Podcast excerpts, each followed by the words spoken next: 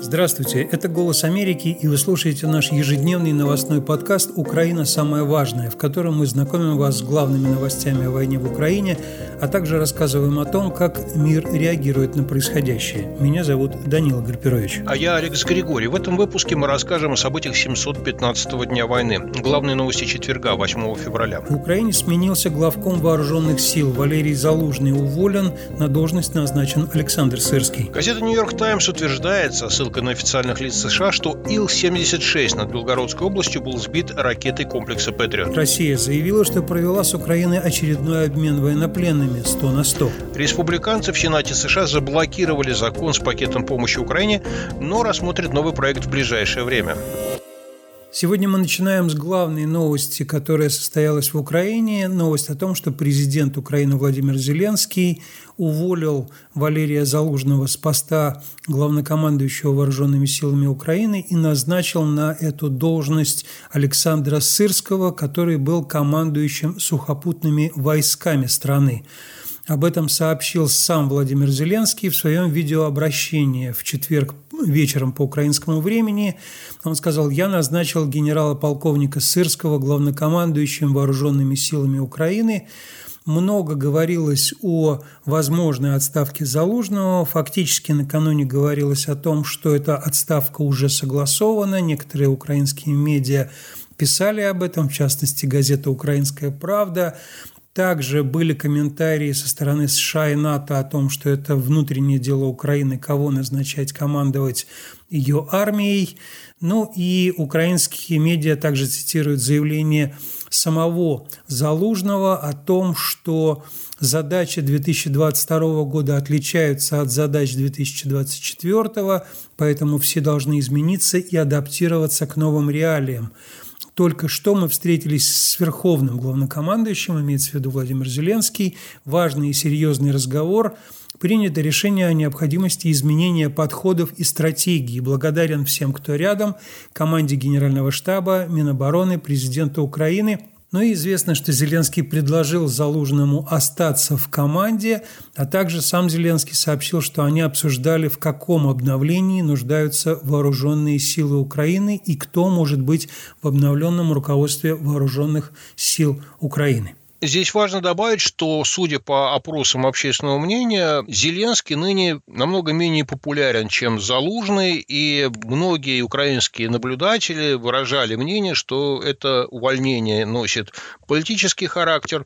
Тем не менее, только время покажет, насколько смена командующего поможет вооруженным силам Украины освободить э, захваченные Россией территории. Тут стоит напомнить, что прямо против отставки Залужного выступал мэр Киева Виталий Кличко, и очень многие в соцсетях выражали поддержку Залужному, так что это такой неоднозначный шаг, во всяком случае вызывающий явно неоднозначную реакцию украинского общества. Ну а война продолжается. По данным Генштаба Вооруженных сил Украины, за сутки российские войска совершили 51 ракетный и нанесли 80 авиационных ударов по территории Украины. Кроме того, они провели 89 обстрелов из реактивных систем залпового залпового огня. В результате атак есть убитые и раненые мирные жители, в том числе дети, разрушены и повреждены жилые дома, а также объекты гражданской инфраструктуры в Киевской, Харьковской, Днепропетровской, Херсонской, Николаевской, Хмельницкой и Львовской областях. Под артиллерийским огнем российских войск оказались более 130 населенных пунктов 8 украинских областей. По данным командования воздушных сил, вооруженных сил Украины, украинским военным удалось сбить 11 из 17 российских беспилотников, запущенных с территории оккупированного Крыма Крыма. Как всегда, Минобороны России заявила, что удары были нанесены высокоточным оружием и, естественно, по оборонным предприятиям Украины, но в основном пострадали именно жилые дома. Американский институт изучения войны отмечает, что в последнее время украинские ПВО стали реже сбивать э, российские ракеты. Они предполагают, что, возможно, это объясняется тем, что Россия начала использовать северокорейские ракеты, которые по каким-то причинам сложнее обнаруживать либо отслеживать. И, кроме того, российские военные меняют тактику, соответственно, с помощью дронов, как они это делали раньше, они проводят массированную атаку, и таким образом украинские системы ПВО оказываются вынуждены следить за дронами и пропускают удары ракетные несколько результатов этой тактики, просто чтобы были понятны масштабы того, что происходит. В Авдеевске Донецкой области в результате российского ракетного удара погибла 72-летняя женщина. А в селе Ромашково Белозерской громады Херсонской области в результате обстрела ранен 58-летний мужчина. Херсон обстрелян 35 раз. Село Селидово в Донецкой области пострадали 8 человек. Среди раненых 7-летний ребенок. Отдельно стоит остановиться на Авдеевке. Дело в том, что для российских войск в последнее время это стало таким флагманом успешных их вроде как операций. Они заняли несколько домов в Авдеевке, и этим похвастался даже Владимир Путин, что 9 домов заняли, и что бьются там наши ребята, как он сказал, как всегда. И Авдеевка – это очень страшное место, там до сих пор оставалось еще около тысячи жителей – вот, как Саша сказала, одна из них сейчас погибла от ракетного удара, несмотря на то, что сама Авдеевка фактически сравнена с землею. И эти тысячи жителей по-прежнему ходили там в местный магазин какой-то работающий и так далее, при том, что ну, фактически именно в самом городе, по самому городу проходит линия фронта, и там постоянные идут обстрелы. Так или иначе, этот э, населенный пункт сейчас для России почему-то стал одним из приоритетов. Населенные пункты в России тоже попадают под обстрелы. Россия, как мы уже рассказывали в наших подкастах, принесла войну и на свою территорию. Губернатор Белгородской области Вячеслав Гладков сообщил о том, что несколько человек пострадали при обстреле с украинской стороны территории одного из районов области сегодня. Он сказал, что это был обстрел ВСУ, что попало под этот обстрел село Ржевка, и там есть пятеро пострадавших, из них один раненый в тяжелом состоянии. Также он сказал, что довольно много в самом Белгороде повреждено домов, и в белгородские больницы доставляют самых разных пострадавших. А аварийные бригады пытаются залатать последствия прилетов, как теперь это называют, со стороны Украины. Генштаб ВСУ сообщил, что действительно большинство боестолкновений за сутки произошли именно на Авдеевском направлении. Было отбито 40 атак российских войск. Продолжаются бои за Маринку. Отбиты 22 атаки. Российские войска продолжают вести активные наступательные операции на других участках фронта. На Лиманском направлении украинские военные отбили 9 атак. Противника на Бахмутском 8. На Купинском направлении 3 атаки. На Запорожском направлении 2 атаки и на Херсонском направлении 4 атаки. И британская разведка, которая, как вы, наверное, уже знаете, публикует регулярно военные сводки в социальной сети X, бывший Твиттер, также отмечает, что Россия концентрирует свои усилия именно в районе Авдеевки, где, кстати, вчера был сбит очередной российский ударный вертолет К-52 «Аллигатор». Об этом сообщило командование оперативно-стратегической группировки войск «Таврия». Ну и главный управление разведки Министерства обороны Украины сообщило, я цитирую их официальное сообщение с телеграм-канала, Киберспециалисты ГУР Министерства обороны Украины осуществили очередную успешную операцию против российских оккупантов. По состоянию на 8 февраля 2024 года враг жалуется на массовый сбой программы управления дронами. Этот софт россияне устанавливают для перепрошивки беспилотников марки DJI под нужды ведения боевых действий. То есть речь идет о коммерческих дронах, которые российские военные используют для ведения войны, и, соответственно, украинские хакеры, согласно украинской разведке, сумели повредить это программное обеспечение. Россия при этом заявляет, что продолжает обмен пленными с Украиной. Недавно Владимир Путин заявлял, что несмотря на гибель самолета Ил-76 над Белгородской областью, обмены пленными будут продолжены. И сегодня Минобороны России заявило, что провело обмен военнопленными с украинской стороной, и из украинского плена, по словам российских военных, возвращены 100 российских военнослужащих. И вроде как Объединенные Арабские Эмираты помогали вести переговоры, посредническое участие гуманитарного характера Объединенных Арабских Эмиратов отмечает Минобороны России. Совсем недавно Путин благодарил руководство этой страны действительно за какое-то посредничество пока украинская сторона не подтверждает факт этого обмена.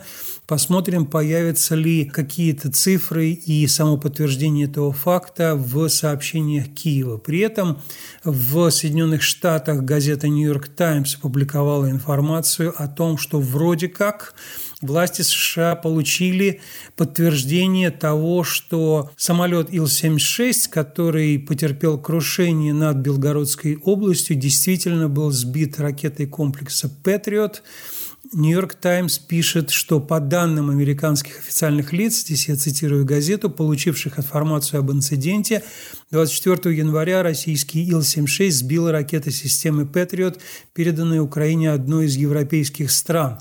И при этом «Нью-Йорк Таймс» говорит, что в вооруженных силах Украины не знали, что этот самолет мог перевозить украинских военнопленных, а также никто в США не подтверждает точно, что на борту этого самолета находились именно украинские военнопленные. Я напомню, что Россия сейчас э, максимально делает международный кейс из этого российский парламент и Государственная Дума и Совет Федерации принимали обращение к иностранным парламентам, чтобы Украину перестали снабжать оружием из-за этого.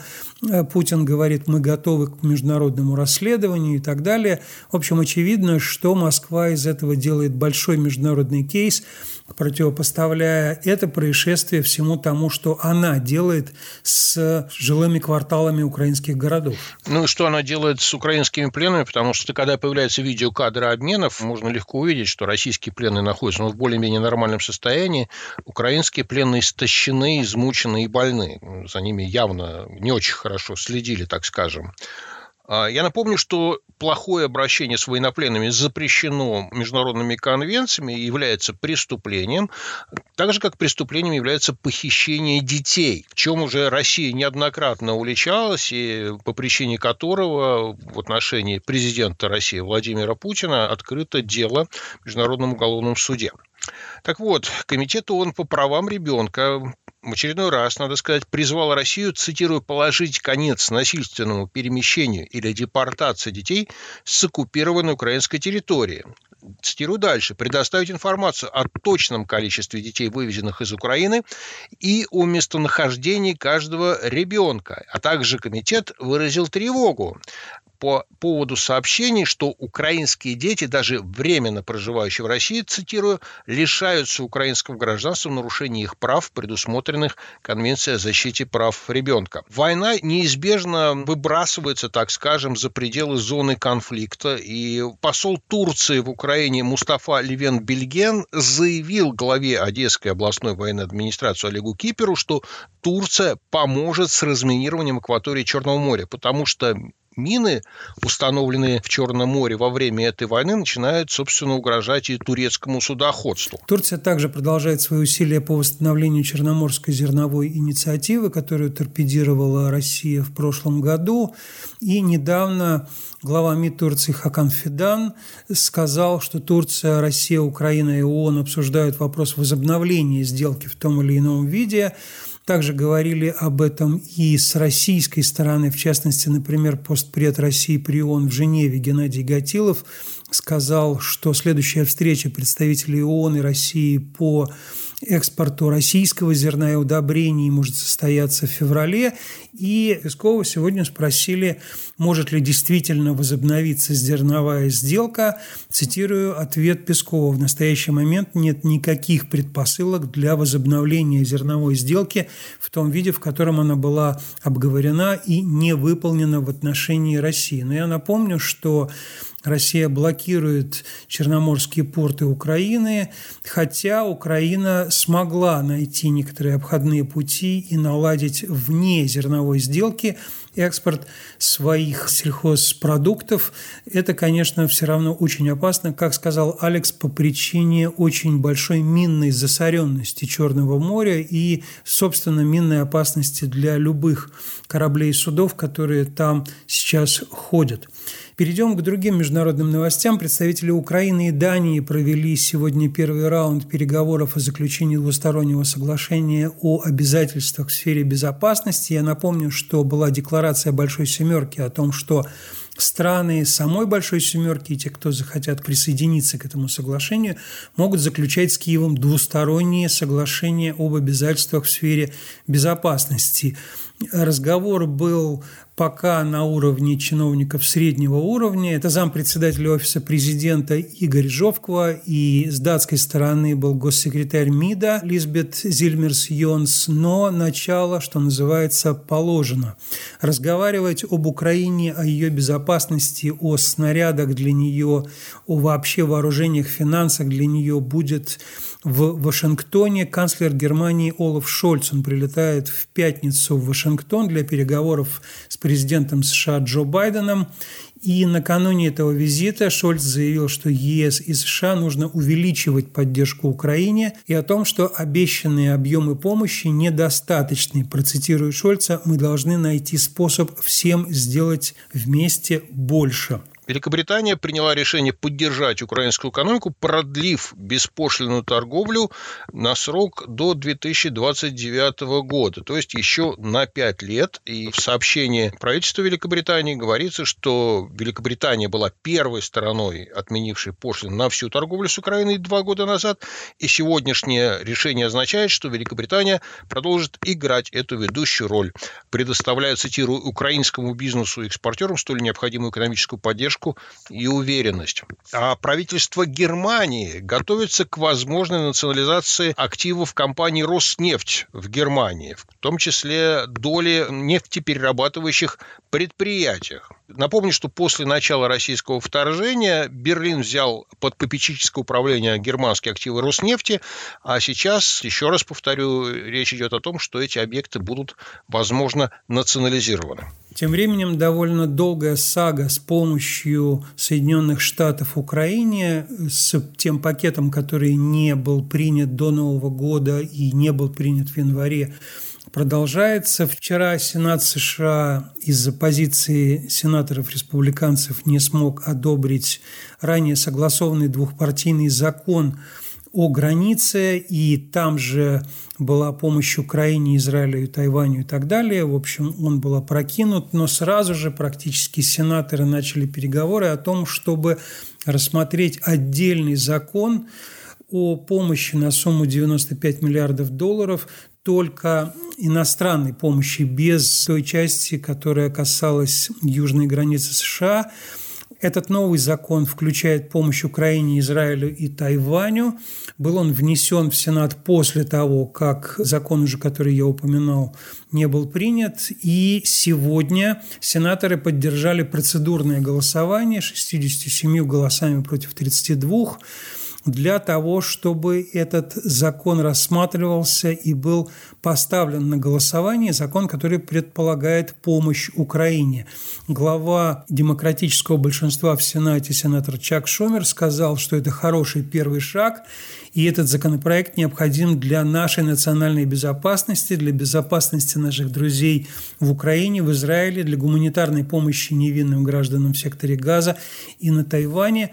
Но я напомню, что ассигнования на Украину в этом законе, новом законе составляют 60 миллиардов долларов. Очевидно, что европейцы здесь сделали первый шаг на заседании Евросовета, одобрив э, на ближайшее время изменения в европейский бюджет в размере 50 миллиардов долларов. Вполне возможно, что в ближайшем будущем и помощь Украине будет принята Сенатом. Однако я напомню, что Палата представителей Конгресса США, где большинство республиканцев уже отвергало законопроекты, связанные с помощью Украине, и спикер Палаты представителей представителей Майк Джонсон говорил о том, что Палата намерена принимать помощь Израилю отдельно от помощи Украины. Эта попытка была предпринята, и Палата не приняла помощь Израилю без помощи Украины. Тут важно добавить, почему нужны эти деньги. В Вашингтонском исследовательском центре Центр стратегических и международных исследований CSIS выступил Даг Буш, высокопоставленный представитель Пентагона, который отвечает за закупки для армии США. Так вот, он привел следующие данные, что в октябре прошедшем 2023 года американские военные заводы производили 28 тысяч снарядов в месяц калибра 155 миллиметров. Это основной артиллерийский снаряд, который используют сейчас вооруженные силы Украины. В 2024 году, то есть вот через год, в этом октябре, планируется, что объем выпуска будет доведен до 60 тысяч снарядов. В 2025 году до 80 тысяч. А если Конгресс э, выделит достаточно средств, то до 100 тысяч снарядов в месяц. Так вот, газета «Нью-Йорк Таймс» ранее сообщала, что украинцы жалуются, что сейчас они расходуют в день около двух тысяч снарядов такого калибра, а российская артиллерия отстреливает порядка 10 тысяч снарядов в день, то есть в пять раз больше. И, соответственно, если Конгресс примет это решение, то есть надежда, что вот этот снарядный голод удастся утолить. Европа, которую я сегодня уже несколько раз упоминал, при этом готовит новый пакет санкций против России за ее войну против Украины. И раньше объявлялось о том, что пакет может стать символическим, об этом писала газета «Политика». Действительно, символизм тут будет, потому что он будет приниматься ко второй годовщине полномасштабного вторжения России в Украину, но сегодня стало больше известно о том, что будет в этом пакете. В частности, например, EU Observer, есть такое издание, которое довольно близко к Евросоюзу, отмечает со ссылкой на проект документы, что под новые санкции ЕС попадут российские компании, вовлеченные в импорт оружия из Северной Кореи. То есть есть разные компании-перевозчики, которые зарегистрированы не обязательно в России, но имеют такие определенно российские названия – Asia Shipping Company, MG Float и так далее, MS Leasing, Sofract. Все эти компании являются составляющей логистической цепочки, по которой оружие из Северной Кореи перевозится в населенный пункт Дунай на Дальнем Востоке, это Россия, Россия, а дальше в западную часть России для применения в войне против Украины. Также руководителям всех этих компаний запретят въезд в ЕС, заморозят активы. Кроме того, санкции планируется ввести против руководителя компании «Оборон Логистика», но и всего под новые санкции могут попасть 118 физических лиц и организаций. Там, конечно, есть и политические люди, то есть, например, так называемый министр труда в оккупационной администрации на Херсонщине Алла Бархатнова, также э, так называемый министр образования Валентина Лаврик в Крыму и так далее. В общем, это связано как с детьми, так и с пропагандой. Ну и организация движения первых, которая занимается русификацией перевоспитанием украинских детей. Глава этой организации Григорий Гуров также будет под европейскими санкциями. И кроме того, Европа введет санкции против компаний из третьих стран, которые помогают России получать подсанкционные товары двойного назначения. Предположительно, послы Евросоюза сегодня обсуждали подробности этих санкций, а санкции сами, как я уже сказал, должны появиться к 24 февраля. Лидеры в Европе в открытую говорят о том, что идет фактически новая холодная война, и она на пике, потому что они называют сейчас разрыв связи между Россией и Западом железным занавесом. Именно это словосочетание использовал президент Литвы Гитанас Науседа. Он сказал о том, что железный занавес уже опустился и, вероятно, надолго – опустился всей своей тяжестью с 24 февраля 2022 года, и он сказал, что, скорее всего, он опустился на десятилетия или как минимум на годы. Литовский президент, говоря о железном занавесе, собственно, комментировал сокращение пропускной способности литовской границы для России и для Белоруссии.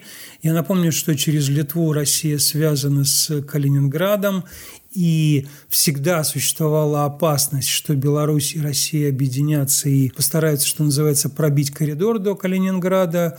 И Науседа сказал, что существование этого железного занавеса, конечно же, является трудностями для НАТО в целом и для Литвы, но очень много нужно проделать работы, чтобы поддержать национальную безопасность европейских стран, Литвы и так далее. И вполне возможно, из-за этого связь между Россией и Калининградом будет как-то уменьшена. На этом наш сегодняшний выпуск подкаста «Украина. Самое важное» заканчивается. Его для вас подготовили Алекс Григорьев и Данила Гальперович. Пожалуйста, подписывайтесь на наш подкаст на платформах Apple и Google. Вы можете слушать его на платформе Эхо, а также напрямую с сайта «Голоса Америки». Большое вам спасибо за внимание. До свидания.